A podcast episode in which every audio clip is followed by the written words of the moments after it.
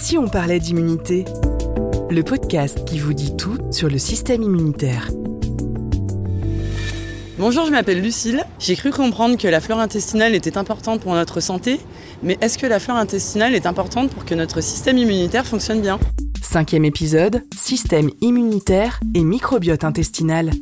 Bonjour Mathieu Leblanc. Bonjour Christophe. Vous êtes expert médical chez Bayer France. Alors, avant de répondre à la question de Lucille, éclairez-nous comment fonctionne la flore intestinale qu'on appelle aussi microbiote intestinal. Tout d'abord, dans notre corps, on a de nombreux microbiotes. Donc en fait, les microbiotes, c'est l'ensemble des micro-organismes, donc bactéries, virus, euh, parasites, que l'on a en nous, en fait, qui vivent avec nous.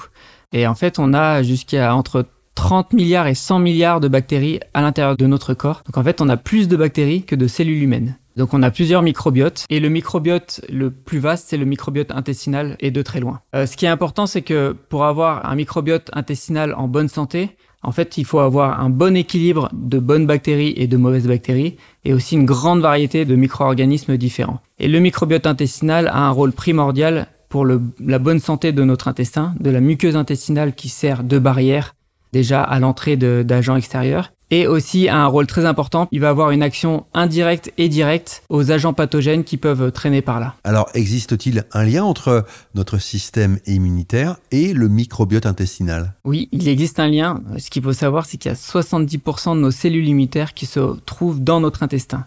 La grande majorité de nos cellules sont là et sont directement en interaction avec la muqueuse intestinale et les bactéries de notre microbiote. Il y a même certaines cellules qui ont un espèce de bras qui va jusqu'à l'intérieur de notre intestin pour savoir ce qui s'y passe.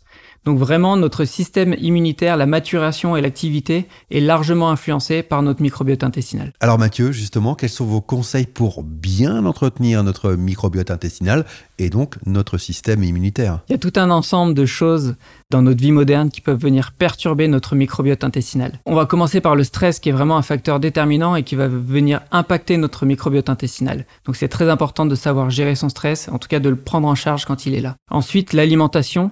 Lorsqu'on mange trop sucré, trop gras et qu'on n'apporte pas assez de fibres à notre microbiote, eh ben celui-ci va pas forcément être en, bonne santé. Et puis ensuite, il y a la pollution euh, ou la prise de médicaments qui peuvent venir euh, influencer notre microbiote intestinal.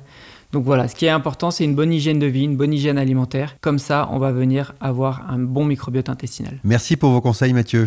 Merci. Voilà, c'était le dernier épisode de cette série consacrée au système immunitaire. Merci de votre écoute. Retrouvez tous les épisodes de Et si on parlait d'immunité sur votre application de podcast préférée.